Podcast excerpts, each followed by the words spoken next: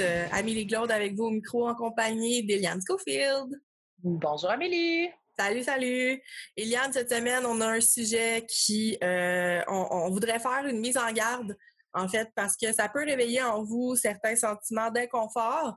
Euh, on le dit, hein, on fait un trigger warning en bon français. on parle de, de, de de dénonciation de toute la vague de dénonciation en fait euh, d'agressions sexuelles, euh, harcèlement sexuel et autres. Euh, donc, vous serez au courant. on a le, bonheur de recevoir avec nous Émilie Beauchesne, militante féministe. Oui, absolument. Ben, Amélie, cette semaine, c'est inconfortable. Euh, mais faut en parler parce que, euh, parce que le, milieu syndical, et on a un podcast saveur sociale syndicale, on peut pas, euh, le milieu syndical n'est pas à l'abri de tout ce qui est violence sexuelle. On a fait un appel à tous, on a reçu des témoignages, on en a retenu quatre, dont on discute dans l'émission avec Émilie, qui nous parle aussi de son livre sur la masculinité hégémonique et sur le cas du colonel Russell, donc dans l'armée, qui, euh, euh, qui, est, accusé de viol, euh, de toutes sortes de comportements de meurtre et de toutes sortes de comportements donc extrêmement féminicides. donc je pense qu'on a un bon épisode. on arrive à, rire, on arrive à, on arrive à quand même en discuter confortablement et je suis extrêmement fière de nous. Oui, vraiment, parce que c'est un sujet, on, appréhendait un peu le sujet, faut pas se le cacher. C'est c'est des choses qui euh, qui sont pas faciles à discuter vraiment, mais on, y est arrivé. Donc, euh, on souhaite que vous ayez autant de bonheur que nous à écouter. Ça peut être dérangeant, par contre. Euh, j'aime mieux le dire 100 fois que pas le dire du tout, là. Puis on le répète aussi au courant de l'épisode, mais ça peut, ça peut réveiller quelque chose en vous. Puis si vous avez besoin d'aide, allez voir dans les commentaires on a mis euh, des, euh, des, ressources euh, qui peuvent vous accompagner dans votre cheminement. Donc, n'hésitez jamais à en parler. Oui, puis je pense que la leçon à tirer de cette, euh, cet épisode-là, qui est un premier bribe de conversation euh, par rapport à, aux dénonciations euh, de violences sexuelles, c'est qu'on on, trouve des outils, puis on trouve des, des il y a de l'espoir. Je trouve qu'on trouve des solutions, on trouve des, on a des discussions intéressantes sur le futur, non seulement des femmes et des victimes en général dans la société, mais dans nos structures aussi dans nos structures syndicales. Donc, euh, tu sais, je pense qu'il faut voir ça d'un point de vue euh, d'amélioration et d'espoir et d'optimisme et non juste euh, de voir ça comme plein de dénonciations. Euh, mon Dieu, c'est dommage terrible. Euh, puis euh, on devrait tout arrêter de militer parce qu'il y, a des, y a des Jean-Guy partout. Vous comprendrez la référence à Jean-Guy plus tard dans l'émission. Donc, c'est ça. Donc, oui, on est bien contente. Puis on vous réserve aussi un prochain épisode sur le même sujet d'un point de vue plus juridique cette fois-ci. Donc, restez à l'affût. Tout à fait. En attendant, allez nous mettre un 5 étoiles sur Facebook, facebook.com baroblique solidaire podcast. Euh, commentez aussi sous les épisodes. Euh, partagez surtout les épisodes dans vos réseaux. Euh, c'est quelque chose qui nous donne une belle visibilité. On veut faire connaître le podcast à plusieurs personnes pour se faire inviter hein, dans les milieux carrément. on aimerait ça débarquer là, quand la pandémie, bon, ça va être réglé cette histoire-là, on souhaite bientôt, mais on aimerait ça débarquer dans vos secteurs, aller parler à votre monde, allez vous parler. ça nous ferait vraiment plaisir de le faire. Donc, partagez le podcast euh, dans vos réseaux. Oui, j'approuve. Yes, donc c'est approuvé par Eliane Schofield. On peut aller de l'avant avec l'épisode. On vous souhaite un bel écoute. Bonne écoute. Allô Eliane? Allô Amélie? Allô Émilie Beauchesne? Allô? Comment ça va tout le monde? Ça va bien, merci. Oui, ça va bien. chaud. Oui, il fait extrêmement chaud. On est en plein milieu d'une canicule, euh, toujours sur Zoom. Euh, on a changé de pièce, on n'est plus dans nos cuisines respectives. Hein, on oui, fait toujours... euh, cette semaine, je suis rendue dans mon sofa, donc voilà. Ah ouais, moi dans mon sol, fait qu'on on vous donne, on vous garde au courant la gang de où on enregistre. on pose les vraies questions à Solidaire, le podcast. Euh, comme on l'a dit en intro, on reçoit Émilie Beauchesne aujourd'hui, euh, qui porte plusieurs chapeaux, euh, qui est féministe, engagée, militante, maintenant conseillère syndicale. Émilie, est-ce que tu veux nous dire qui tu es pour le bénéfice de nos auditeurs et de nos auditrices? Oui, donc merci de m'inviter. Alors, je suis militante féministe et antimilitariste pacifiste. Euh, également auteur d'un livre qui s'intitule Permis de tuer, masculinité, culture d'agression et armée. Et euh, ma vie professionnelle, présentement, je suis conseillère syndicale au dossier des femmes pour le SPGQ. Euh, ça me fait un grand plaisir de venir discuter avec vous ce matin. Ah, tout le plaisir. pour, le bénéfice, euh, je m'excuse, Amélie, juste pour le bénéfice de nos auditeurs qui parfois se mêlent dans les nombreuses lettres du milieu syndical, est-ce qu'on veut euh, leur expliquer euh, qu'est-ce que le SPGQ? Donc, le SPGQ, c'est le syndicat des professionnels et professionnels du gouvernement du Québec. Oui, Génial, ben merci de l'avoir défini. Émilie, tu as aussi, au courant de tes études féministes, je me trompe pas. Tu as parlé au courant de tes études euh, en féminisme du euh, phénomène des, euh, des femmes disparues, si je ne m'abuse, dans les, les, peuples autochtones? Oui, ça a été un sujet qui m'a intéressé et qui m'intéresse encore énormément, la question des femmes autochtones disparues, assassinées. au moment où j'étudiais, j'étais sous l'ère Harper, souvenons-nous de cette ère obscure. Et euh, le financement était très, euh, très maigre pour ces questions-là. Alors, euh, je me suis un peu réorientée, mais l'intérêt était, était toujours pour les, nos soeurs autochtones. Mm-hmm. Ça fait plein de sujets super intéressants à aborder. je suis super excitée. C'est comme, mon Dieu, dans quel sens est-ce qu'on part? Il y a trop d'options. Tellement. Ben, je pense que si, euh, si vous êtes d'accord, on va commencer avec ton livre, Émilie, parce que ça englobe des thèmes qui sont, euh, qui sont chers euh, pour le sujet d'aujourd'hui, notamment. Est-ce que tu peux nous faire un petit, peut-être un petit résumé ou de, de, de, nous parler un petit peu des thèmes justement que tu as abordés dans ton livre? Euh, oui, donc, euh, Permis de tuer, masculinité, culture d'agression et armée euh, a été publié chez M Éditeur en 2018. Donc, c'est le fruit de mes recherches sur l'armée et c'est une étude de cas du colonel Russell Williams. Cet homme, souvenez-vous, qui était à la tête des forces armées, un des plus hauts gradés des forces armées canadiennes qui s'est avéré être un tueur et un violeur en série. On se rappelle souvent de lui pour être cet homme qui volait des sous-vêtements euh, dans les villes et villages avoisinants de la base de Trenton, euh, qui se transvestissait, euh, travestissait et se prenait en photo. Donc, c'est vraiment cet élément-là qui a marqué l'imaginaire et que les médias ont mis de l'avant. Or, c'est c'est une portion de, des crimes qu'il a commis.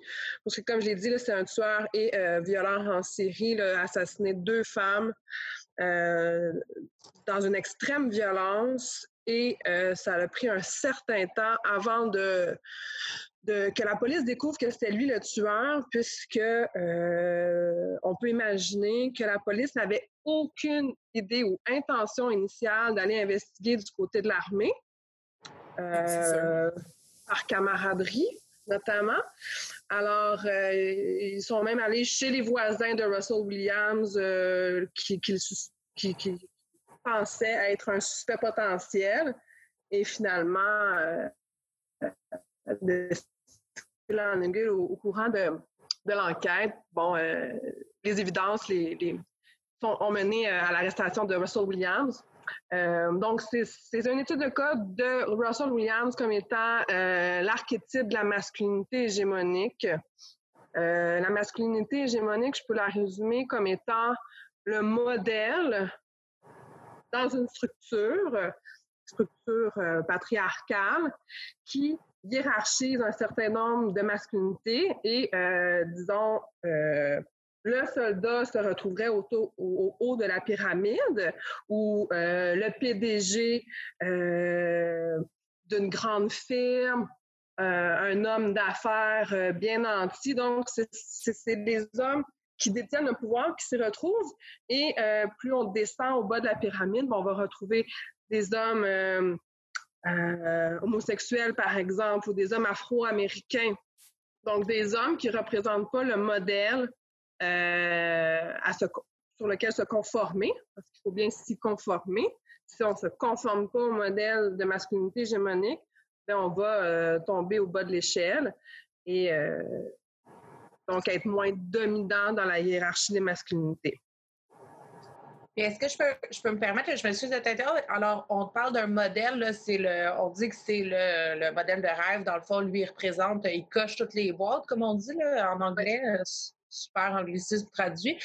Euh, c'était quoi ces critères-là? Dans le fond, c'est quoi les critères qui fait d'un homme euh, dans, le, dans le, de la masculinité hégémonique, le, le, wet dream, si on veut, le, mm-hmm. top, top, top, c'est quoi? Euh, ben, il y a évidemment le pouvoir économique, le pouvoir décisionnel, la force physique s'y retrouve, le réseau, avoir un réseau euh, masculin. Hein, on, comprend bien qu'avoir un réseau féminin dans ce contexte-là peut ne pas nécessairement peser dans la balance. Mais donc, c'est vraiment de détenir euh, les différentes sphères de pouvoir, euh, donc économique, politique, puis, dans le cas d'un militaire, on ajoute à ça le port des armes, qui, euh, qui s'avère être euh, comme le net plus ultra euh, du droit de vie sur les autres.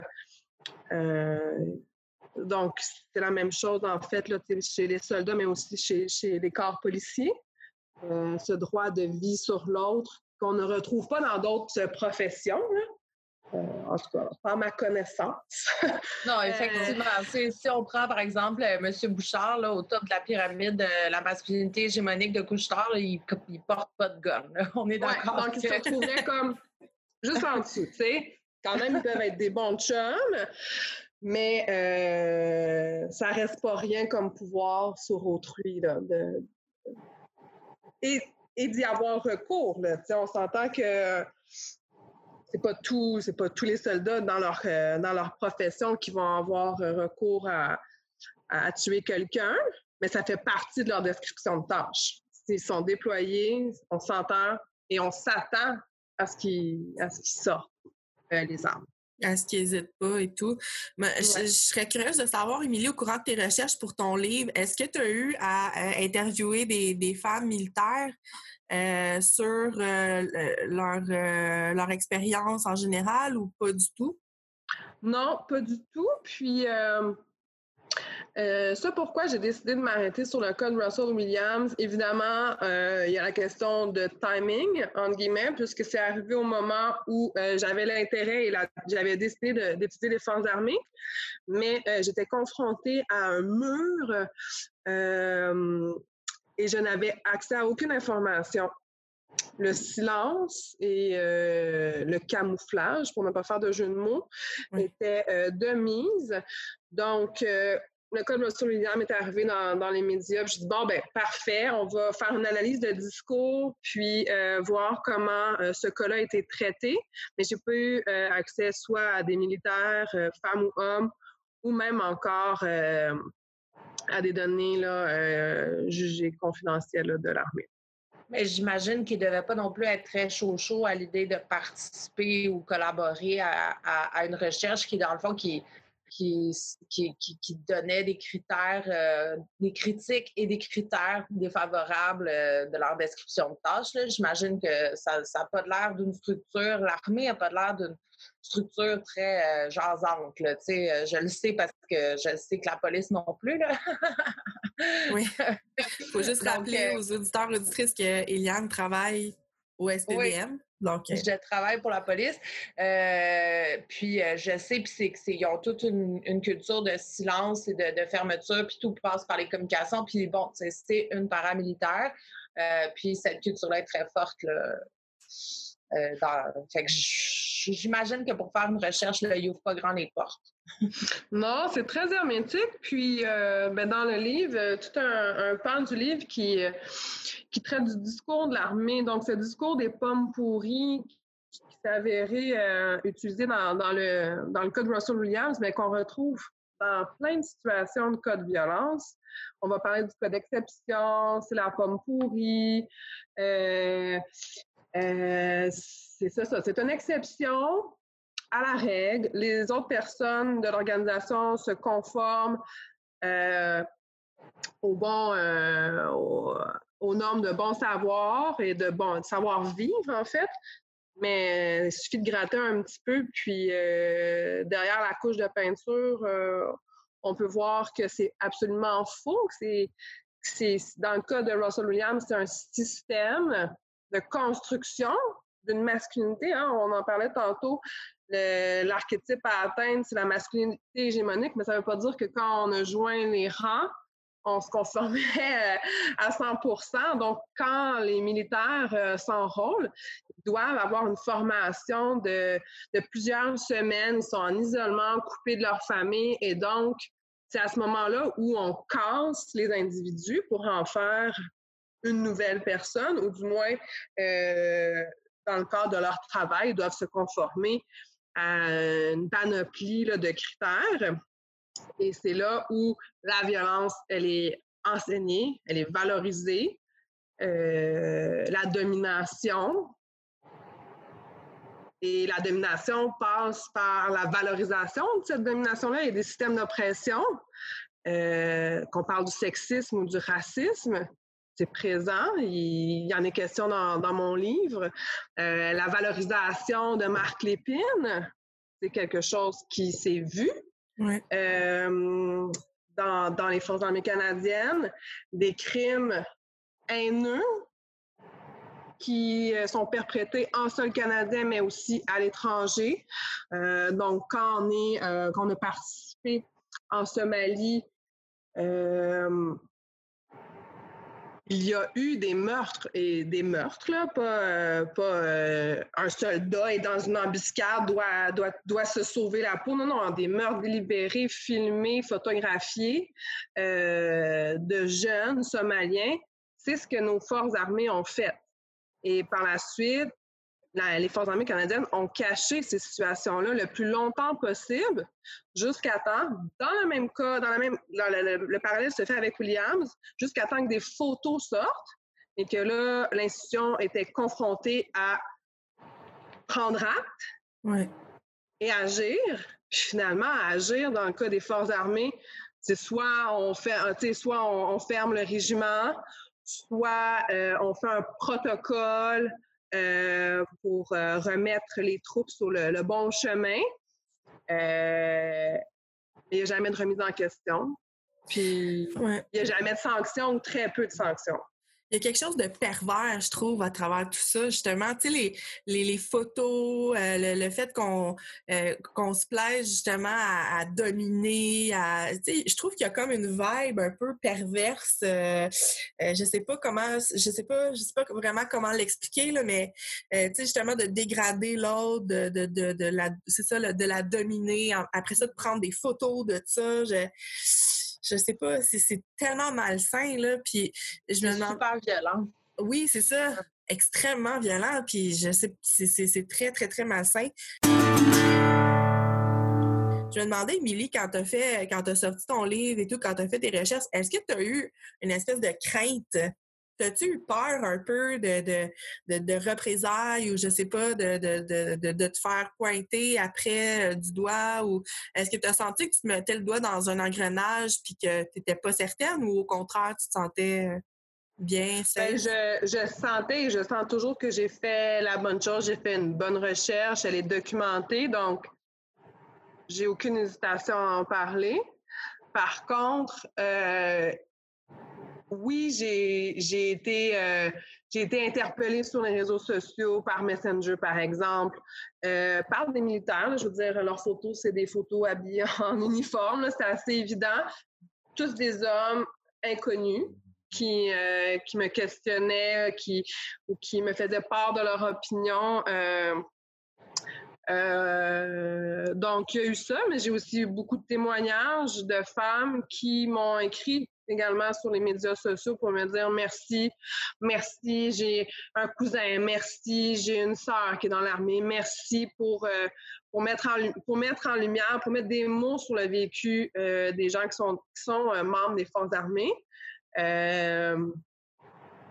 donc, j'ai eu des deux, mais c'est certain qu'au Canada, lorsqu'on décide d'avoir une posture critique par rapport aux forces armées canadiennes, ben, on se met en porte-à-faux avec l'idéal, euh, avec l'idée que les forces armées canadiennes sont des grands défenseurs des droits et libertés.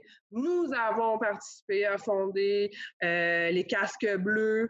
Donc, c'est très difficile de faire partie de cette mouvance-là antimilitariste, pacifiste, parce que c'est comme indéfendable. On ne peut pas critiquer l'armée alors que on peut avoir un grand critique sur à peu près tout.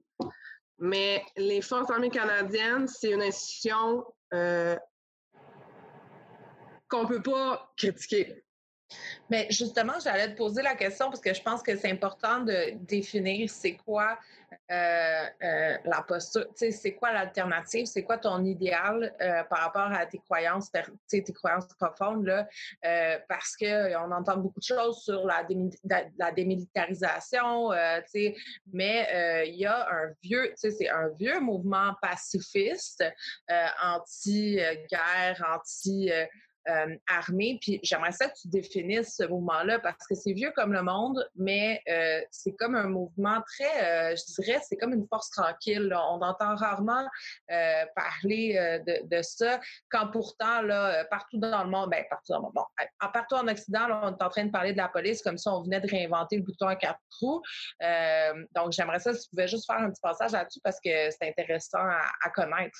Même qu'on soit d'accord ou pas, ça, c'est pas ça l'enjeu. L'enjeu, est-ce que, vous savez que ça existe de un?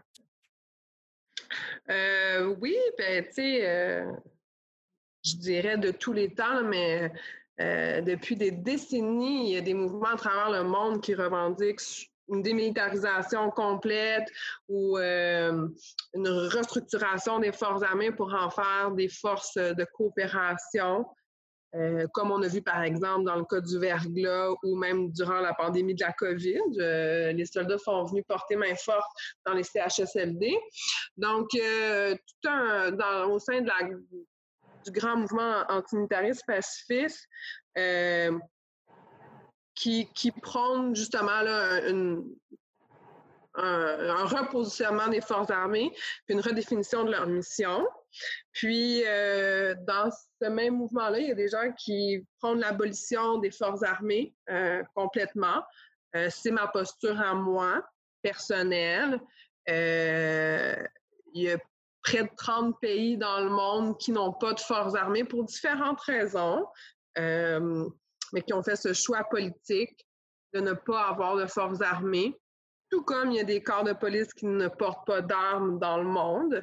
Donc, c'est des choix, euh, des choix politiques que, euh, auxquels je nous invite à réfléchir collectivement parce qu'on n'est pas tenu d'avoir une armée. On peut, une armée d'invasion, tu sais. Euh, est-ce qu'on peut avoir une armée de protection? C'est une autre réflexion à avoir. Mais c'est des décisions politiques, sociales, économiques euh, que les démocraties devraient prendre. Et euh, je nous invite à cette discussion euh, collective parce que ça s'inscrit aussi dans euh, toute, le, toute la vision euh, décoloniale aussi. Il y y, y a, toute une vision de si on a une armée justement invasive, c'est pour qu'il y a des humains de l'autre côté, puis c'est une domination euh, sur des gens plus vulnérables pour résumer ça, je résume ça super grossièrement parce que, tu sais, on pourrait juste faire une émission là-dessus, puis c'est pas ça l'enjeu, là. Euh, avec toutes les, euh, justement, là, on voulait parler dénonciation sur les réseaux sociaux, c'est pas le temps, tu sais, comme on, mélangera pas tout, là. Euh, mais c'est ça, tu sais, bon, l'armée, c'est dans une, dans une vision coloniale, c'est dans le but d'envahir, c'est dans le but de dominer, justement, comme tu disais, la, la masculinité hégémonique, c'est cette mentalité-là, c'est de domination. Donc, dans le fond, la posture pacifiste anti-armée, anti-militaire, c'est euh, on n'a pas besoin de dominer les gens, on, on peut justement, comme tu dis, juste se défendre. Si je comprends bien, on peut former des gens si jamais les États-Unis décident de nous envahir, on va être prêts, mmh. ou les Russes, ou je sais pas, là, quel pays dans le monde. mais on n'a pas besoin de sortir de notre pays puis attaquer les autres, dans le fond. Si je résume ça. Oui, c'est bien résumé. Puis il y a aussi toute la question de la diplomatie. Euh, qui peut, qui peut être, euh, évidemment, elle n'est pas absente complètement, elle existe, puis euh, elle est réelle, elle est portée, mais visiblement, certains chefs d'État ont tendance à prôner la violence pour résoudre des conflits versus le dialogue.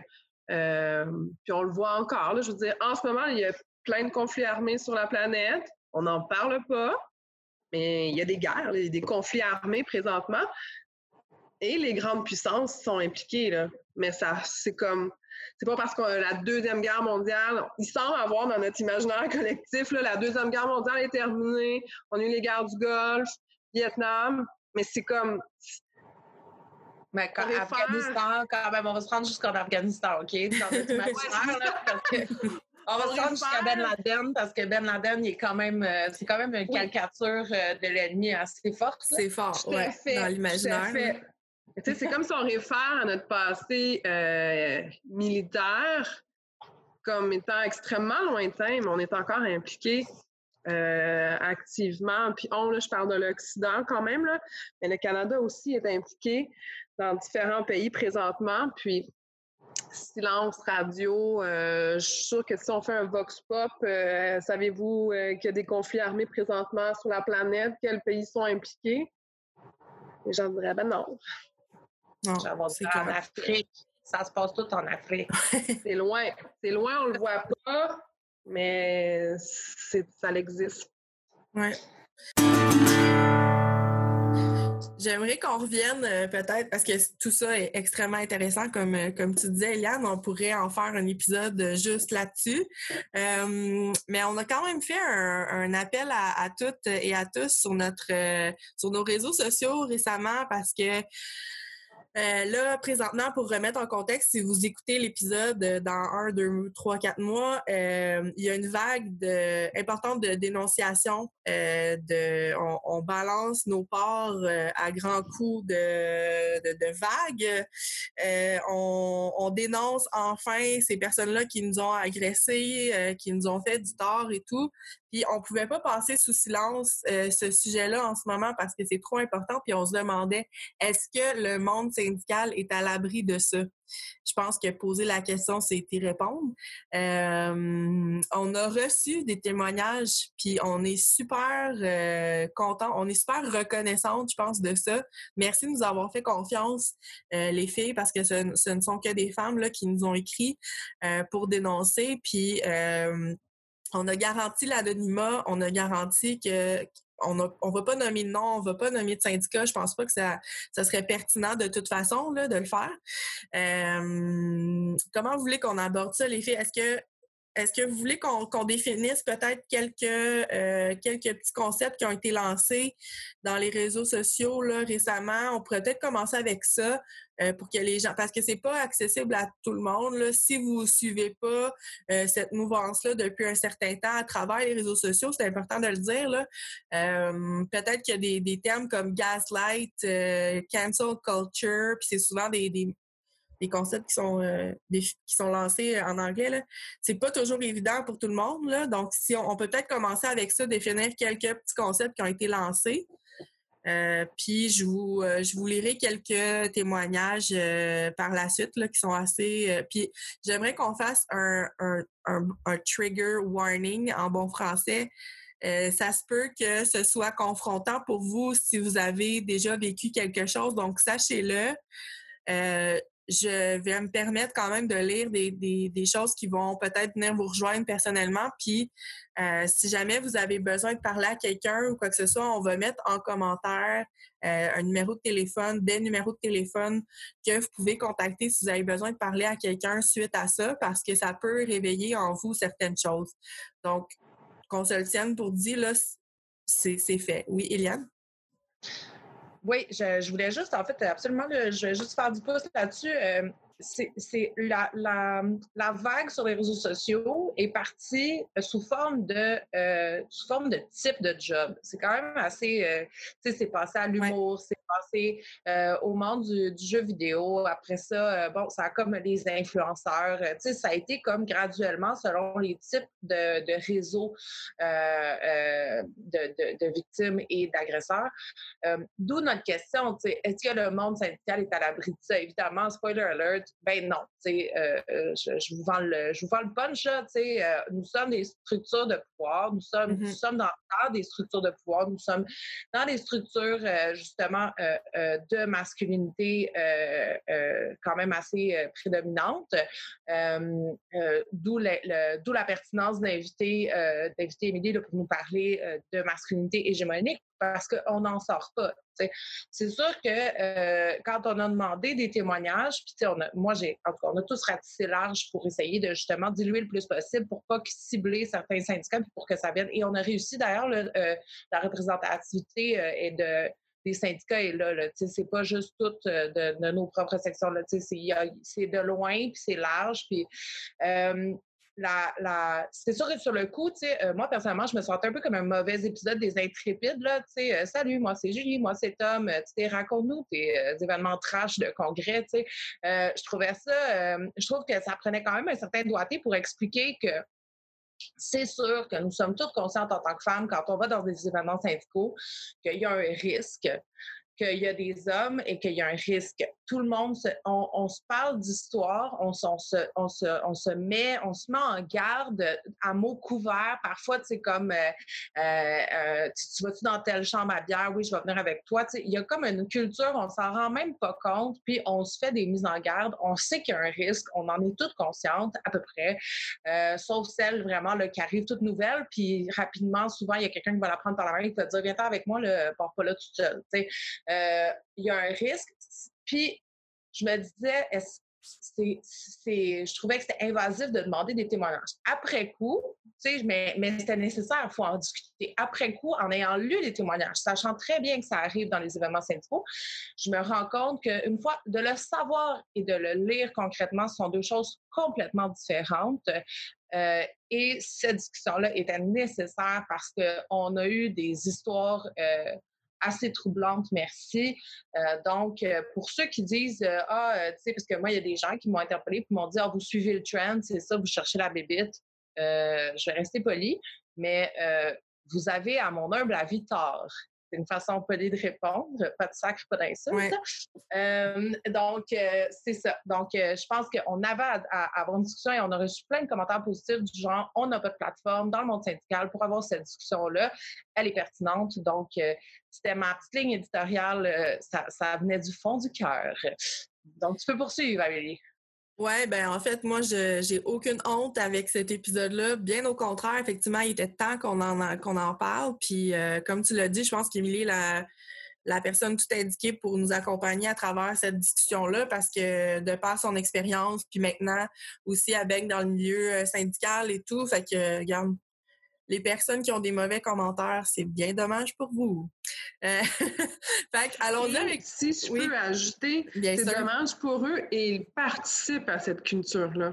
Oui, tellement. À cette culture de violence par le silence, que ce soit sur une blague ou je sais que c'est tel collègue-là ou tel collègue, euh, parce que dans la récente vague de dénonciation, euh, certaines personnes, certains agresseurs sont des femmes. Oui. Bien que la majorité sont des hommes, là. Mais si votre silence ou votre euh, vos commentaires de ben voyons, vous participez à un mouvement euh, de hashtag, vous participez à cette violence-là. Puis cette violence-là, elle est réelle. Il y a des victimes et c'est d'une brutalité là, pour ces gens-là, pour ces femmes-là. Donc, euh, pour, avoir une faut changer la culture, puis il faut changer la façon dont chacun on agit dans, nos milieux de travail, puis dans nos cercles d'amis, puis euh, partout. Ouais, puis tu sais, j'ajouterais aussi dans le milieu syndical, tu sais, on, est tout le temps, euh, on est là, puis on, se donne une tape dans le dos. Hey, nous autres, on est des on est des syndicats, on a des bonnes valeurs, nous, puis tu sais, on, on, accompagne souvent des victimes qui sont, tu sais, victimes de harcèlement, victimes de plein de choses pas le fun. On les accompagne, on va les, on, prêche, tu sais, on, les bonnes façons de faire, puis tout ça, puis on est les premiers quand ça arrive dans notre secteur, dans nos congrès, dans nos formations, parce qu'on en a des exemples, à se fermer les yeux puis à, faire comme Ouais, mais Jean-Guy est de même. Tu sais? Ouais, mais ah, mais tu savais. Euh, c'est un jeu de la vieille. Euh, c'est une blague. Jean-Guy, euh, il fait ah. pas mal à personne. C'est ça. On le connaît. On ah, mais... Jean-Guy, là. Non, non, mais c'est ça, c'était c'était un nom au hasard, hein, je, juste le préciser, là, mais c'est comme, ouais, mais tu sais, euh, ah, regarde, dis rien, là, il est président de sa section locale, tu vois, tu sais, ils sont en égo, là, c'est pas le temps, là. Tu sais, c'est mm-hmm. comme, on excuse constamment, tu sais, les, les, comportements.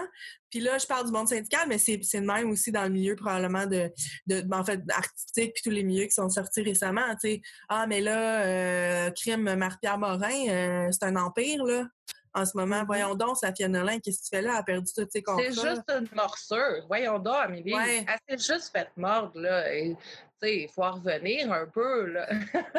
Genre, euh, on va mettre ça sur le dos de la consommation de l'alcool. On l'a vu dans certains témoignages, dans certaines euh, prises de parole. Euh, on va mettre ça sur le dos de la consommation, de la pornographie. On va mettre ça sur le dos de plein de choses pour déresponsabiliser les gestes, les gens, alors que les gestes ont eu lieu, il n'y a pas d'excuse pour un abus, pour un acte de violence. Tout à fait. Puis, euh, ce, qui, nous amène à la définition, parce que je pense qu'il euh, y a des y a différents. Je pense qu'on a du travail à faire là, pour définir euh, les, les, différentes les différents aspects, euh, parce que les gens vont vraiment sur le criminel. C'est quoi une agression sexuelle? Ils sortent le code criminel, puis pour eux, c'est la définition. Puis si tu portes plainte, il faut que tu rentres dans ces critères-là. On parlera pas de, de on rentrera pas dans l'aspect juridique cette semaine parce qu'on vous réserve euh, un savoureux épisode euh, pour le juridique euh, la semaine mm-hmm. prochaine. Ceci dit, euh, ceci dit, les violences à caractère sexuel, c'est très large. Ça, ça, ça, englobe tout comportement, tout comportement allant de la morsure sur la, sur la cuisse aux paroles dénigrantes à caractère sexuel non désiré jusqu'à l'agression sexuelle, le viol et bon, toutes les histoires de trash qui peuvent en suivre, là, histoire de de drogue du viol euh, euh, jusqu'à jusqu'à bon exploitation et proxénétisme et ça, ça c'est des choses qu'on est plus à l'aise de définir, mais des violences sexuelles, ça peut être des des paroles non désirées à un bar, même si tu es saoul, ça n'excuse pas de dire à quelqu'un que tu veux la mettre dans une cage et la nourrir parce que tu fais penser à son ex. C'est ça, c'est une violence sexuelle. Voilà. Est-ce que vous voulez rajouter sur les définitions? Parce que je. Mais ce que j'ajouterais, tu très bien dit, euh, que j'ajouterais, c'est que c'est un continuum. Il ne faut pas voir ça comme euh, euh, le mythe de l'agression dans la ruelle. Ce mythe-là, ben, en fait, il est un mythe, hein? il existe, mais c'est une infime partie des agressions là, contre les femmes. Mais il faut voir, comme tu l'as bien expliqué, que c'est sur un continuum de violence allant d'une parole à des gestes qui sont gradation. tous ces gestes-là, toutes ces violences-là, euh, elles sont réelles. Et lorsque les victimes en parlent, ben leur parole est légitime. Voilà, puis ce ne sont pas toutes des, des, ce ne sont pas toutes des, tous des actes criminels.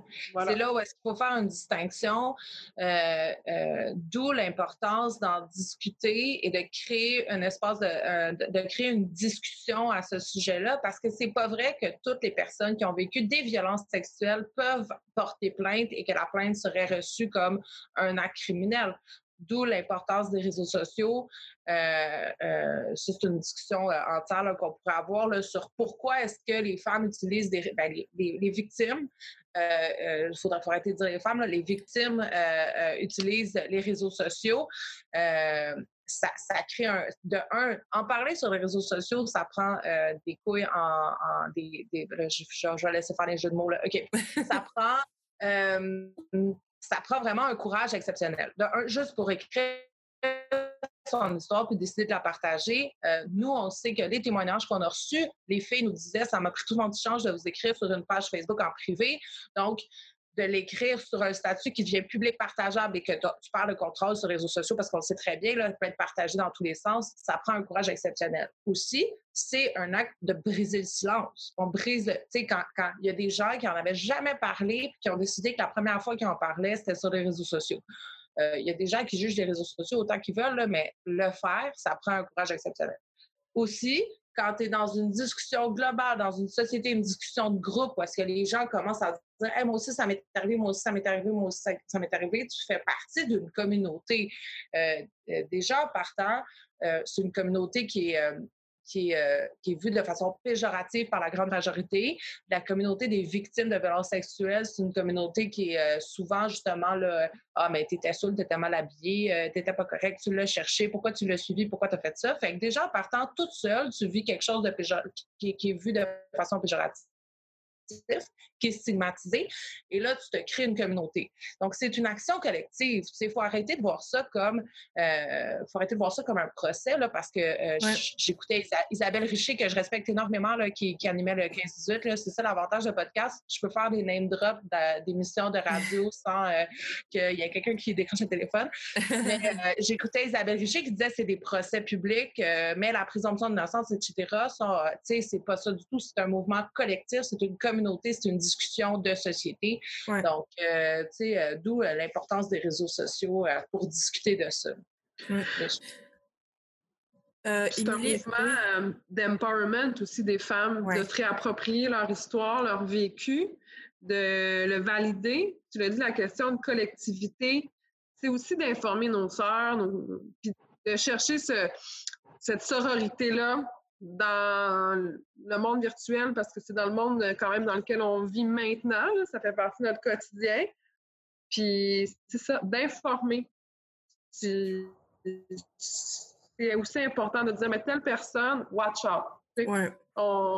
un peu comme tu le disais tantôt, Eliane, dans les congrès syndicaux, quand on voit une nouvelle, on la prend sous notre aile, il y a peut-être un parallèle à faire dans les témoignages qu'on voit présentement puis euh, cette attitude de sororité puis de, protection aussi entre nous. Sur une note peut-être un petit peu plus concrète, là, euh, on a vu passer des termes comme euh, le call-out, mm-hmm. gaslight, j'en parlais tantôt. Est-ce qu'on peut juste, pour ceux et celles qui ne savent pas absolument pas de quoi on parle, est-ce qu'on peut, est-ce qu'il y a quelqu'un qui veut se lancer pour définir ça, le quand on call out quelqu'un, qu'est-ce que ça veut dire? Oui. Yann, tu veux? Oui?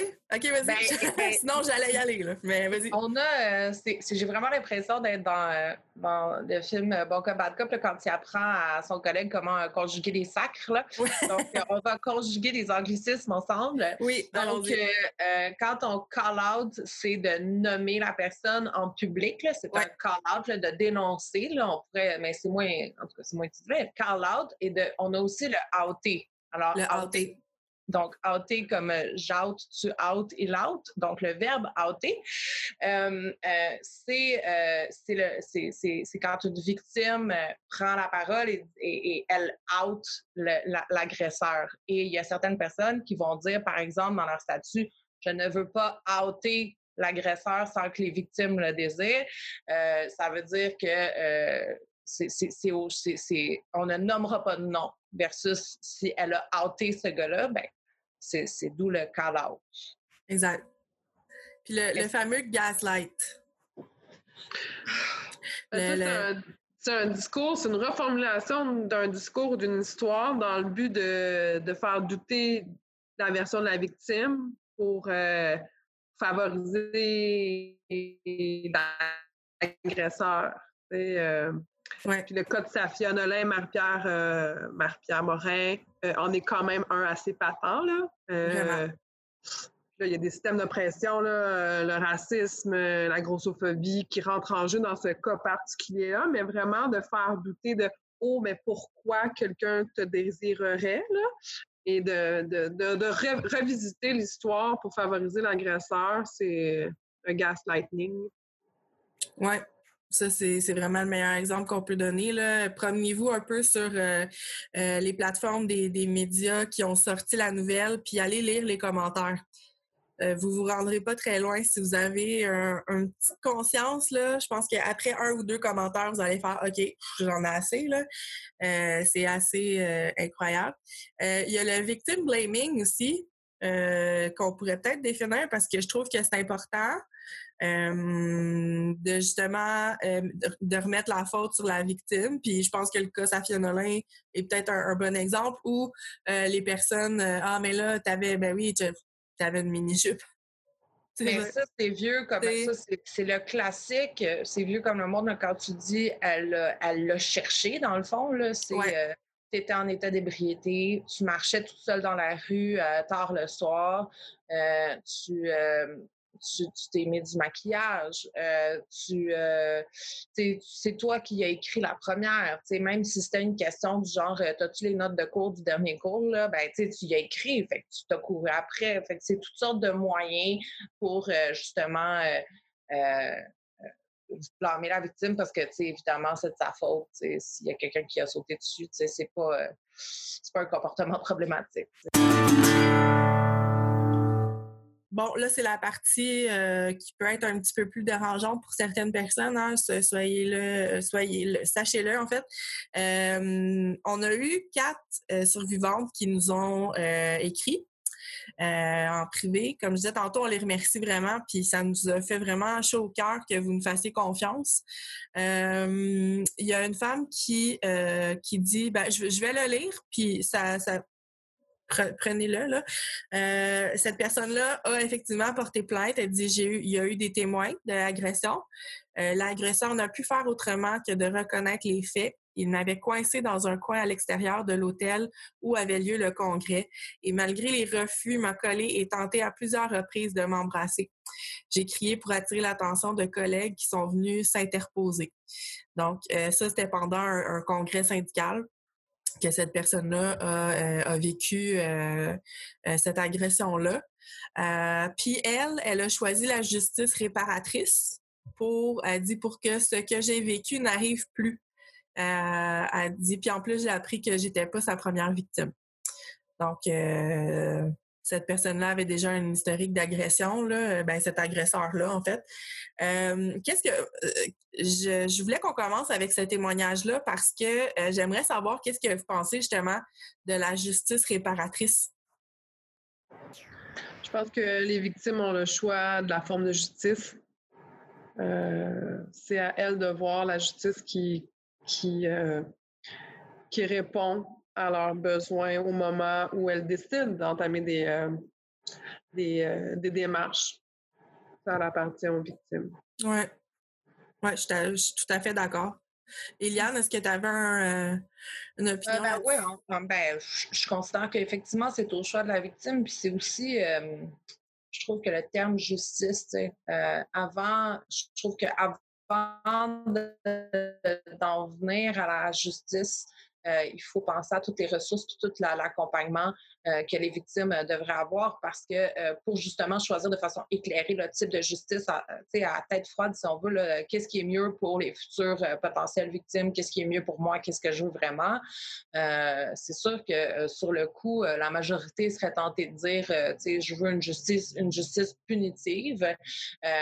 puis je pense que avant de parler de cette personne-là a eu, beaucoup de de, comment je dirais ça, donc de, de lumière dans sa vision puis de rationalité dans sa vision pour se rendre jusque-là dans son processus de réflexion parce que euh, ça prend tout un travail avant de se demander quel type de justice je veux. Euh, ce qui m'amène à dire que c'est le témoignage, ce témoignage-là est un des témoignages qui donne de l'espoir parce que euh, ça veut dire que nos syndicats sont outillés de certaines procédures, certains, certaines euh, voies euh, pour que les victimes se trouvent des ressources et qu'il y ait une forme de justice, peu importe comment on la définit, puis peu importe euh, quelle forme elle prend dans nos syndicats, que ce soit une motion de blâme, que ce soit des accusations criminelles, que ce soit peu importe. il y a il y a un système déjà prévu dans nos syndicats. Donc, ça, je pense que c'est bon à savoir. juste à la base, on a des ressources. C'est le chapitre numéro un du petit guide de la, de, la victime euh, dans le milieu syndical. Nous avons des ressources. Oui, puis n'hésitez pas euh, à dénoncer. Ben, je dis n'hésitez pas à dénoncer, mais allez-y à votre rythme, évidemment. Jamais on va mettre de pression sur qui que ce soit pour dénoncer, mais si vous sentez que vous êtes rendu là dans votre cheminement, puis que mm-hmm. euh, vous sentez que vous avez besoin d'un coup de main, allez voir vos, syndicats si c'est une avenue qui est possible pour vous, là, euh, on en a des ressources. Puis, si c'est arrivé à l'interne puis que vous avez peur, ben allez voir peut-être quelqu'un d'autre que vous connaissez ou qui pourrait peut-être vous, vous accompagner à travers ça. Mais euh, comment je pourrais dire ça? Ayez pas peur de, de parler, même si on vous dit que c'est pas correct, puis qu'on est en égo, puis que c'est pas un bon timing. Puis si vous êtes rendu, rendu là dans votre cheminement, là, allez-y, foncez, tu sais. Puis il y a une liste d'options euh, quand même intéressante. Puis Émilie, là, tu me coupes quand tu, je je, je, je veux pas euh, prendre ton tour de parole, mais il y, a, il y, a, quand même des, des indicateurs intéressants là, quand on regarde le comité de, des conditions, de conditions féminines dans les syndicats. Souvent, c'est une bonne ressource à aller voir. Euh, programme d'aide aux membres, c'est peu importe comment vous le conjuguez, là, parce qu'ils ont 58 noms dans 58 syndicats différents, là, mais programme d'aide aux membres, programme d'aide en général, évidemment celui du syndicat, là, on va parler pas nécessairement commencer par les pour celui du boss. euh, il y a aussi y a aussi, évidemment, on a parlé au réseau des délégués sociaux. Là, la FTQ, le réseau des délégués sociaux, c'est un, un, un, bon réseau pour ça. Euh, sinon, euh, il y a il y a des conseillers conseillères, et là encore là, de notre côté, ça s'appelle des conseillers conseillères, mais euh, ailleurs, ça peut s'appeler autrement. C'est des représentants de la structure syndicale plus large. Donc, souvent, une affiliation va, par exemple, à la FTQ ou euh, à la comme nous au SCFP ou euh, ailleurs. Il y a des conseillers conseillères qui ont des responsabilités d'appliquer ces règlements de anti-harcèlement-là dans les structures. C'est leur devoir. C'est pas ah ben je juge que ton histoire vaut pas la peine. Les, ces personnes-là ont des responsabilités, euh, ça fait partie de leur job et si elles ne remplissent pas ces responsabilités-là, elles peuvent perdre leur job. Donc, quand, euh, sinon, si, vous ne trouvez pas appui dans vos comités de conditions féminines, etc., DS, compagnie, ben, vous pouvez aller voir des personnes qui sont mandatées pour appliquer ça euh, au nom du syndicat. Donc, ça, donne quelques idées là, si jamais vous êtes mal prise pour de solutions. Oui, ça résume très bien les trois avenues euh, pour, les, pour les membres euh, d'un syndicat.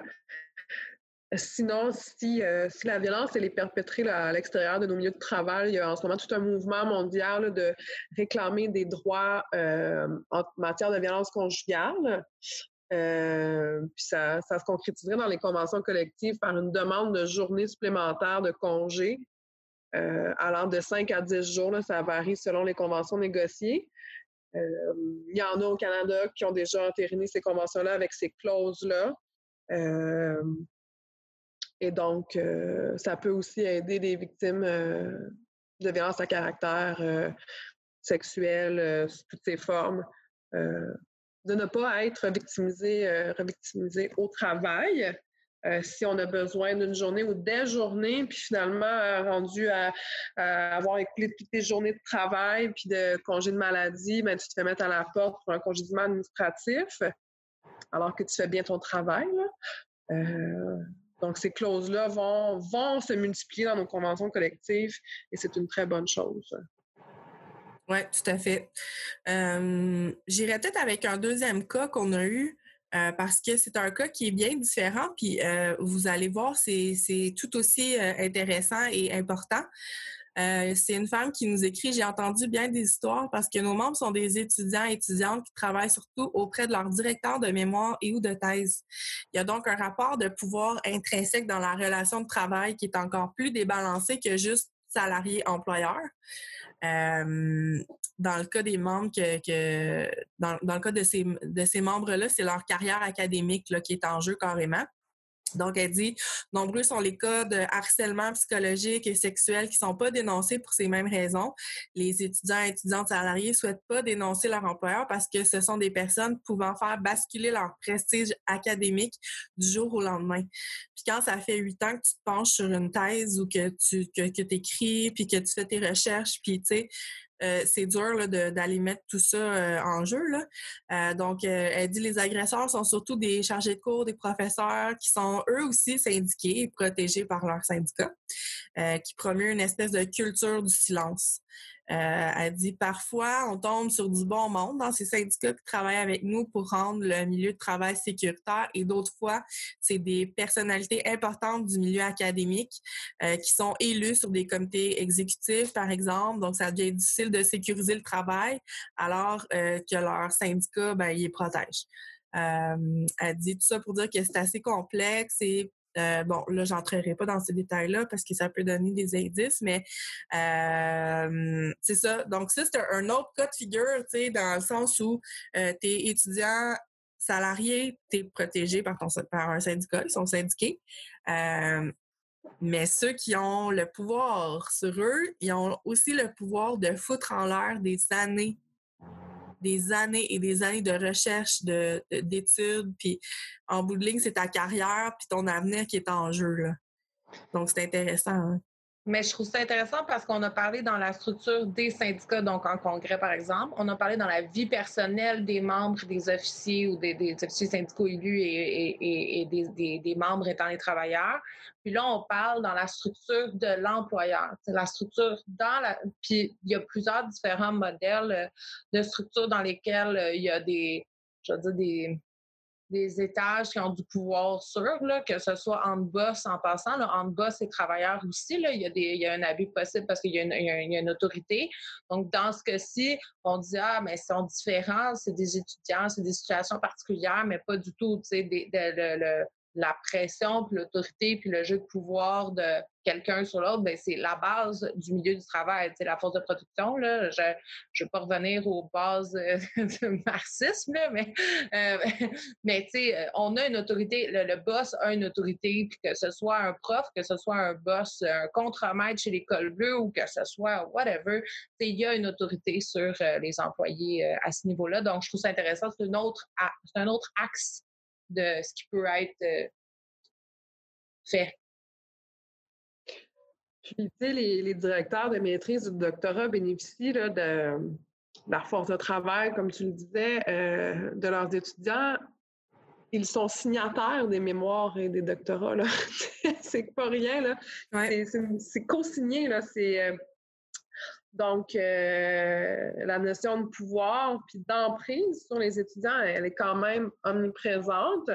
Euh, ce témoignage-là, il fait partie d'une panoplie de témoignages euh, qui, prédatent, moi, du temps où j'étais étudiante.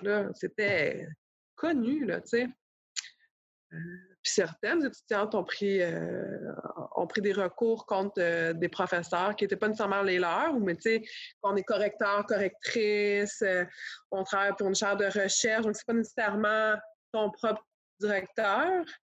mais dans le milieu académique, c'est pas un milieu qui est exempt d'exploitation puis d'abus, malheureusement encore. Non. Exactement. C'est toujours encore le, jeu de pouvoir. Qu'est-ce qu'on parlait aussi, aussi dans le dans le milieu des personnes militaires, là, euh, ce pouvoir pervers sur l'autre qui, euh, qui, qui, donne froid dans le dos finalement. Euh, ouais, je pourrais y aller avec un autre, un autre exemple qu'on a eu. encore une fois, c'est dans, un congrès. Euh, c'est un petit peu plus graphique euh, au niveau de, l'exemple, donc euh, soyez avertis encore une fois. Puis ça, vous allez voir si vous avez la chance d'aller dans des congrès, parce que là, on parle d'expériences super négatives en congrès, là, mais il y a des belles affaires aussi là, qui se passent en ben congrès. Oui, oui, Non, non, mais là, je veux dire, c'est pas... Non, c'est ça faut pas non plus. C'est un congrès, c'est comme quand euh, tu marches pour aller au métro. C'est ça. Tu as, un risque de te faire frapper par un autobus, puis tu as un risque qui arrive de quoi? C'est pas parce qu'on parle de ce sujet-là que euh, nécessairement, euh, Dieu merci, une chance, c'est pas tout le monde qui a eu des expériences, euh, c'est pas toutes les femmes ou toutes les victimes, toutes les, tout le monde n'est pas rendu victime dans un congrès. Non, non, c'est ça. Mais c'est ça, mais je voulais quand même le dire parce que là, ça peut peut-être faire reculer certaines personnes qui, ont peut-être vécu des choses et que ça va les rendre un, petit peu plus anxieuses, mais sachez que il y a des belles affaires en congrès. Donc, euh, dans une soirée qui se prolonge dans une chambre, comme c'est souvent le cas, on est 15-20 dans la pièce. Puis souvent, c'est ce qu'on fait. Dit, OK, tout le monde en chambre 704 euh, ce soir, euh, c'est la chambre à bière, puis tout le monde est bienvenu. Ça arrive souvent. Donc, la personne dit, nous, nous, ne sommes que cinq femmes. On discute de l'appui du beau temps, mais aussi d'enjeux syndicaux. À un moment, je me prononce sur un truc politico-sensible. Mon voisin me glisse alors un certes, t'as raison, mais ce que tu penses nous importe peu, ta présence silencieuse est suffisante. Elle dit, je réplique avec un sourire, sachant pas trop à qui j'ai affaire ou il s'en va avec ce genre de réplique. Des fois, tu te dis, bon, gars, mon oncle, tu sais. Fait qu'elle, elle n'en fait pas de cas tout de suite. Puis elle dit, une heure plus tard, il me lâche un, je vais devoir aller aux toilettes parce qu'il y en a un ici qui veut sortir de mon pantalon. Ce qui m'a le plus marqué à cet instant, c'est son regard excité, réducteur, mais dévisageant de haut en bas. Euh, je vais un petit peu plus bas. Elle dit Je le croise encore dans plusieurs événements. Et euh, elle dit quelques jours avant, il m'écrit Salut, j'ai hâte de te voir. Elle dit chaque fois, ça me glace le sang, puis je réponds avec un thumbs up malaisé. Euh, ça, c'est d'autres exemples, justement. Euh... Je sais pas comment on commence à répondre à ça. Tu sais, c'est. Arc, juste arc. Tu sais, euh, euh, mm-hmm.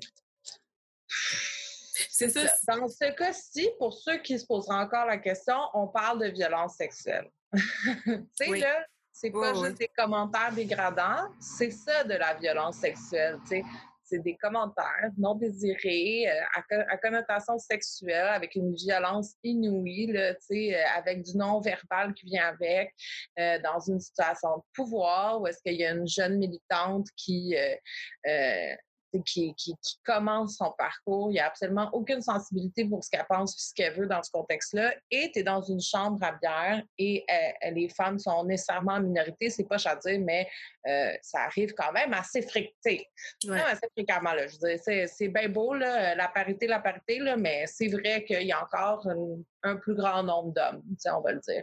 Donc, euh, c'est c'est très, très, très dommage. Euh, puis euh, c'est désolant.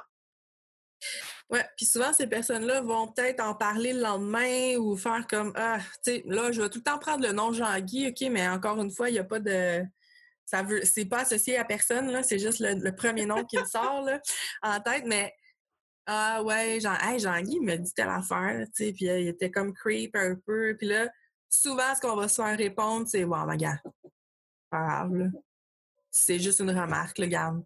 Fais-toi-en pas, là. Euh, continue ta vie, tu sais.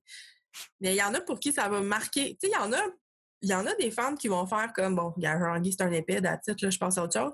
Mais il y en a d'autres pour qui ça va vraiment les, toucher personnellement, puis ils vont, euh, ils vont traîner ça euh, avec, avec elle, puis tout ça. Fait qu'est-ce que vous répondez? Tu sais, mettons qu'on se met en scène, là, euh, cette personne-là, cette survivante-là vient vous voir puis vous dit Hey, Jean-Guy, hier, il m'a dit telle affaire, puis il m'a dit qu'il m'a regardé d'une façon inappropriée, puis tu sais, qu'est-ce qu'on répond à ces personnes-là?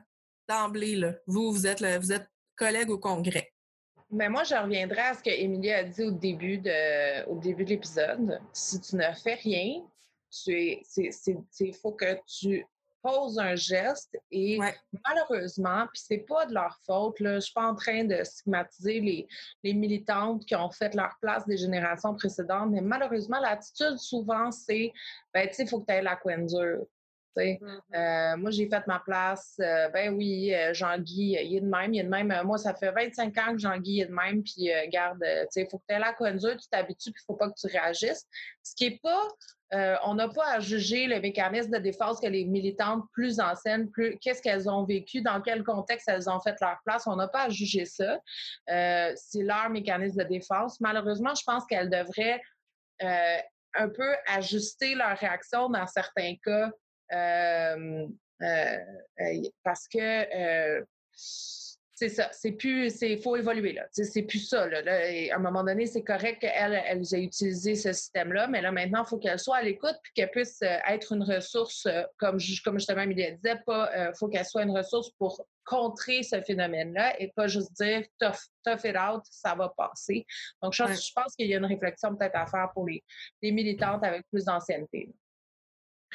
Oui, puis si je peux surenchérir, deux choses. Il faut comme je le disais en début d'entrevue, il faut arrêter de protéger ces, gens-là, tout simplement. Euh, puis, on l'a dit, il y a des mécanismes au sein de nos structures pour, euh, pour agir, pour dénoncer. Donc, arrêter de protéger. Puis, on l'entend dans la récente vague de dénonciation, on le savait. Cette personne-là, on le savait depuis des années. Oui, beaucoup. Mais arrêter de le savoir puis d'être passif. maintenant, ce que les femmes demandent, c'est de passer à l'action. Ça, c'est la première chose. La deuxième chose, euh, l'État a un rôle à jouer là-dedans, c'est de l'éducation sexuelle.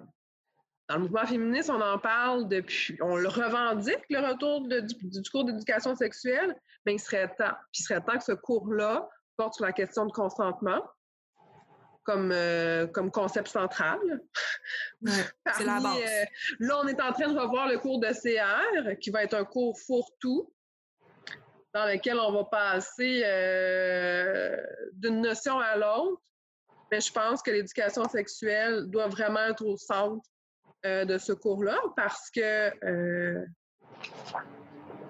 on voit clairement que certaines personnes, certains hommes ont des comportements inappropriés allant de paroles comme le dernier témoignage, qui pour, pour cette personne-là, c'est peut-être vraiment banal, puis ah oh oui, mais c'est un manque de respect flagrant à, l'égard des femmes. Puis du côté de la victime, ben justement, elle se sent victimisée par ces paroles-là. Euh, donc, euh, remettre le consentement, remettre les cours d'éducation à la sexualité et d'en faire un cours important et non juste un cours euh, qui remplit des crédits. Là comme le rôle de l'État. Puis vraiment regarder la CAQ en ce moment avec euh, la réécriture de ce programme-là. Oui. Mais c'est drôle, je trouve ça le fun euh, que. Ben, je trouve ça le fun que tu apportes ça. Je, trouve ça intéressant parce que ça faisait partie aussi de mes réflexions. Quand je lis, euh, justement, les gens n'ont pas toutes la même zone de sensibilité. Tu sais. puis une femme, aujourd'hui de, de notre, une femme de entre 25 et, euh, je sais pas, là, 45 ans, là, aujourd'hui, là, euh, elle a vécu dans, dans, un monde des années 90, des années, 80, des années 80-90, où il y a une hypersexualisation grandissante, là, on est bombardé que c'est normal euh, Il y a une hypersexualisation. Bon, un autre sujet pour un autre épisode, je pense que tout le monde comprend que de plus en plus, on est exposé à des standards de nudité, de provocation, de sexualité. ça, ça objecte c'est l'objectification. L'objectification, c'est ça? Oui, objectification, oui. du corps de la femme, euh, bon, de plus en plus, on voit des personnes nues de, de, de, la nudité de plus en plus, qui fait croire aux jeunes filles à qui, qui sont exposées à ça que c'est normal, que c'est correct, que ta job dans vie, c'est de montrer tes fesses. En gros, là, je, je, caricature, mais euh, euh, vous, vous, nous écrirez, là, j'assume mes paroles. fait que... Eliane, je vais te couper 30 secondes, je m'excuse, mais il faut absolument. Mais aussi, le manque d'éducation sexuelle fait que nos jeunes euh, s'éduquent, puis en gros guillemets, là, à travers la pornographie. Ben, c'est ça. Qui, s'il vous plaît, est une fiction qui n'est pas la vraie vie. Il y a du montage dans la porno, là. On va ben arrêter de penser que c'est ça, une relation sexuelle, là. Mais exactement. Donc, ça, ça fait toute partie de la banalisation de la sexualité puis de l'intimité. Euh, euh, puis d'un autre côté, tu as justement des gars qui n'ont pas nécessairement eu l'éducation sexuelle. Donc, je reviens à ce qu'Emilia disait, qui n'ont ont, qui pas nécessairement eu dans l'éducation sexuelle pour un comportement approprié envers les femmes. Puis les filles, non seulement vivent avec l'hypersexualisation, mais en plus, ils n'ont pas une notion de consentement très claire, souvent, justement, souvent à cause euh, des, scènes de films. On n'a même pas besoin d'aller jusqu'à la porno. En passant, là, on peut euh, regarder des films américains euh, où est-ce que la notion de consentement est assez floue, merci. Mm-hmm. pas juste américain, désolé les Américains. Donc, c'est ça. Bref, on est pogné en ça on est pogné en ça, euh, on grandit, tu as la puberté, l'adolescence, euh, tu, développes, tu développes ton intimité, tu développes ta vie sexuelle avec ça. ça donne un joyeux cocktail de, de, de choses tout croches euh, qui sont vraiment problématiques. Donc, tout ça pour dire que j'appuyais simplement ce qu'elle disait. Les cours d'éducation sexuelle doivent être revus parce que c'est pas une, c'est pas comme ah, ce serait une nécessité pour pour pour c'est pas une question de ah, on va vous dire comment bâtir votre vie sexuelle, c'est une nécessité en réaction au monde auxquels les filles sont exposées et sont confrontées. Là. Ça n'a aucun bon sens là, que il y a des gars, encore aujourd'hui, 45, 50 ans, qu'il faut que tu expliques que ça prend des préliminaires dans la vie. Je veux dire, c'est, c'est, on est dans une, il y a une distorsion là, très, très forte. Euh, je pense que ça, c'est un des facteurs qui fait en sorte que Jean-Guy pense que c'est normal de dire à la, petite fille, je ne veux pas dire la petite fille, mais qui dit que c'est normal de dire ah, moi, mes, pantalons, il faut que j'aille aux toilettes, euh, parce qu'il trouve que c'est, euh, ben oui, c'est acceptable. Oui, puis j'ajouterais aussi, euh, j'ai lu, euh, je, me, à m'en rendre malade, là, je dois vous l'avouer, j'ai très mal dormi, moi, dans les dernières euh, journées, là, avec la vague de, j'y reviens, là, la vague de dénonciation, là, puis toutes les plateformes qui, qui sortent, puis s'il faut le faire, là, les témoignages, puis les témoignages qui me marquaient le plus, je pense, c'est ceux qui disaient, ben j'avais, j'avais 16, j'avais 17 ans, puis c'était la, première fois que j'avais, euh, une relation sexuelle avec quelqu'un. Puis ce fut une agression sexuelle. J'étais non consentante. Je voulais mettre un condom. Le gars disait non. Puis il l'a fait pareil. Puis euh, j'ai eu mal pendant trois jours. Puis tu sais, il y avait, tu sais, puis ils partent dans la vie là, de leur vie sexuelle comme ça. Tu. Fait que là, ils ont une image. Puis une, phrase qui m'a marqué aussi, c'est euh, j'ai pas osé dire quoi que ce soit parce que je pensais que c'était de même que ça se passait. Euh, c'était la première fois qu'elle faisait l'amour. Ben, forcément, elle n'a pas fait l'amour, mais qu'elle avait une interaction, une, action sexuelle avec quelqu'un. Fait que tu pars dans vie avec une strike, là, je m'excuse. Puis je peux faire un parallèle aussi avec le parcours, euh, bon, peut-être boiteux mon parallèle, mais quand même, là, euh, avec le parcours syndical, tu sais tu te dis, c'est mon... Hey, t'es excité, c'est ton premier congrès ou c'est ta première formation ou euh, tu sais, euh, t'es, es, content, tu t'impliques pour la première fois de ta vie, puis tu t'es une jeune femme, tu t'as des convictions, tout ça. Puis tu pars dans ta vie syndicale avec un, un, un trou de cul, là, je m'excuse, là, mais qui va te faire des allusions comme ça puis que t'as pas de soutien, là, parce que, bon, la femme n'a pas eu de soutien, puis elle s'est fait dire, ben Jean-Guy de même, tu sais.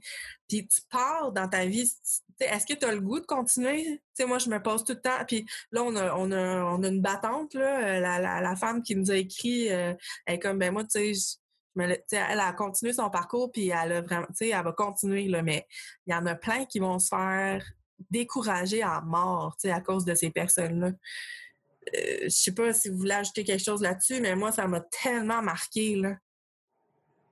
Mais dans les différents, dans les différents comités de jeunes, on le dit que ça prend du mentorat et de l'encadrement de la relève. Ça fait partie, évidemment, là, on ne s'est pas rendu là dans notre réflexion parce qu'on n'est pas rendu là du tout, du tout, du tout, mais ça fait partie, selon moi, de, du type de ressources et d'encadrement.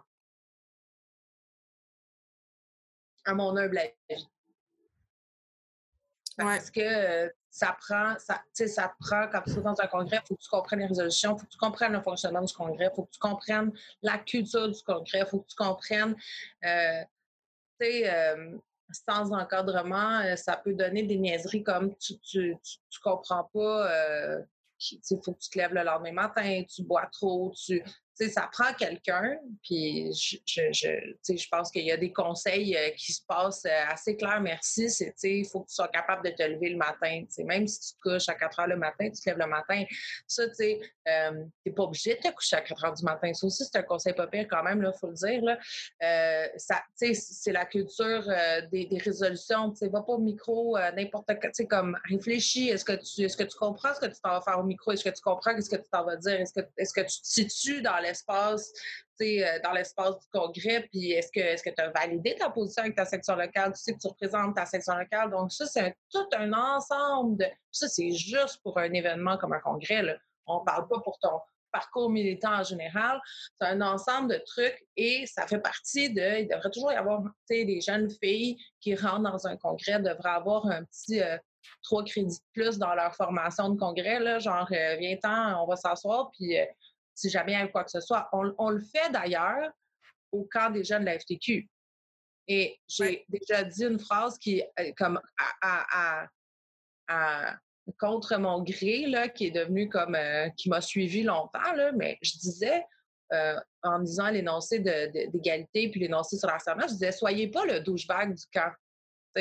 Euh, parce que chaque année, on a euh, c'est jamais, c'est pas nécessairement, c'est pas nécessairement des histoires super trash là, des gangs, mais il y a toujours une supervision à, s'assurer pour garder la sécurité des filles puis s'assurer qu'il n'y a pas d'exposition à des dangers qui peuvent dégénérer en affaires super trash.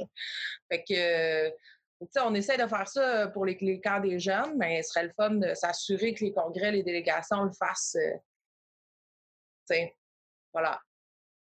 Puis si je pourrais simplement ajouter que prendre soin de la relève syndicale, bien, ça, ça relève la question de la pérennité des organisations syndicales. Parce que, certes, dans certaines organisations, les, les, délégations sont plus âgées, mais si on n'est pas capable d'intégrer nos jeunes puis de les faire sentir en sécurité, ben cette organisation-là est plus, est plus viable, est plus vivante en tout cas. Fait qu'il faut vraiment euh, voir à l'intégration des jeunes euh, dans nos organisations pour qu'ils viennent et reviennent dans nos activités, que ce soit des congrès, des, des réseaux des jeunes, des réseaux des femmes, peu importe, mais il faut qu'ils soient intégrés. Absolument, absolument. Oui. Ouais. Puis ça, intégrer les jeunes, ça vient avec une intégration avec leur champ lexical. Là, je mm-hmm. sais là, que peut-être, j'émets une hypothèse, peut-être que présentement, il y a un officier syndical dans son bureau ou chez eux, ou, qui, est, qui a un, un, âge vénérable, qui est en position de pouvoir, et qui sacre après notre épisode. Parce que ça va à l'encontre de tout un. Il, est confronté à quelque chose d'inconnu, quelque chose de nouveau, un type de, culture euh, de femme qui ne connaît pas et qui ne comprend pas nécessairement et qui dit maudit jeune. Tu sais, c'est ça la première réaction. C'est genre maudit jeune, puis leurs affaires à coucher dehors, là, puis là, on n'a plus le droit de rien, tu sais, puis blablabla. Là, time out, euh, officier syndical à l'âge vénérable, time out. Tu sais, euh, pour intégrer la relève, puis pour encadrer la relève dans le milieu syndical, ça prend quand même les intégrer avec leur culture, puis leur champ, puis leur, euh, code culturel, puis leur façon de s'exprimer. Donc, tu sais, euh, ça donne absolument rien de flusher l'ensemble de la conversation qu'on a aujourd'hui, l'ensemble de la conversation que plusieurs gens ont sur les réseaux sociaux présentement, la discussion de société qu'on a parce que tu vas flusher les jeunes avec. Puis ça, c'est pas, euh, tu sais, tu vas tuer ton organisation, tu sais c'était mon petit, euh, c'était mon commanditaire euh, de la tournée. oui. Puis on le salue d'ailleurs, cet officier euh, mystère. Merci de nous écouter, ouais, c'est Oui, bien, partagez l'épisode. on sait que vous nous écoutez, là. Essayez pas. c'est ça. ça fait déjà un petit moment qu'on jase, les filles. Je, je continuerai cette discussion encore des mois. Mais euh, on, aura l'occasion, je pense, de se reparler de toute façon de, tout ça parce que ça va continuer, j'ai l'impression. Euh, puis il va y avoir des dénouements aussi à, toutes ces histoires-là. Euh, fait que je pense que ce n'est qu'un au revoir. Émilie Beauchesne, c'est un cadeau que tu nous as fait. Vraiment, merci beaucoup, beaucoup, beaucoup, beaucoup d'avoir été là. Oui, merci énormément. Ouais, j'encourage tout le monde à se procurer ton livre d'ailleurs. Euh, si tu veux nous rappeler le titre qui est très long puis que je me souviens jamais. Oui. On s'est euh, on s'est euh, on s'est forcé pour faire le titre le plus long. C'est permis de tuer masculinité, culture d'agression et armée, publié chez M éditeur. Parfait. On mettra le lien aussi dans les commentaires euh, pour, se, pour se le procurer. Euh, c'est vraiment, ça, ça, vaut la peine. C'est une excellente lecture, puis on, on le finit d'une traite. Là. En tout cas, je, je coche présente à ça. Euh, merci beaucoup. Eliane Schofield. Euh, Amélie. Merci à toi. Moi, j'aurais un follow-up sur euh, l'appel de témoignage qu'on a fait. Oui. Si jamais certains, euh, justement, je pense à mon, mon officier à l'âge vénérable, si jamais il y a des gens qui veulent nous faire parvenir des outils si jamais dans leur structure, si jamais il y a des outils à la disposition spécifique qu'on n'aurait pas nommé, qu'on n'a pas pensé ou qui veulent simplement qu'on partage sur notre page, justement, si jamais il y a des victimes qui cherchent un outil pour sortir et dénoncer euh, des mm-hmm. euh, faits vécus, euh, ben donnez-le parce que, tu sais, on, on veut outiller. Là. Le but, c'est pas juste de faire du Jean-Guy bashing. Le but, c'est de, de, de, de, trouver des solutions puis d'outiller les femmes à continuer à dénoncer. Donc, voilà, oui, mais merci, effectivement, tu sais bien. Puis tu me fais penser à quelque chose aussi. Euh, je fais partie du euh, projet euh, canadien Courage to Act. je pense que je le dis comme faux, le courage d'agir en français. allez suivre ça sur les réseaux sociaux, allez voir, il y a une plateforme déjà qui est mise en branche, c'est sur les violences à caractère sexuel dans les milieux postsecondaires. Euh, donc, euh, allez voir ça. On est en train de travailler sur des super beaux outils. Euh, ça devrait sortir incessamment. Ben, en fait, probablement à l'automne qu'on va dévoiler tout ça, mais allez vous renseigner. Il y a déjà plein de webinaires qui sont offerts pour parler de ça. Donc, ceux qui baignent dans le milieu scolaire, ben, je, dirais peut-être plus comme universitaire, là, allez voir ça vraiment, c'est très cool. fait que je partagerai peut-être aussi le lien pour du moins de, la plateforme web, euh, c'est très intéressant. Donc, euh, merci encore tout le monde, puis euh, partagez l'épisode. Partagez, partagez, partagez. Merci. Merci. Bonne semaine.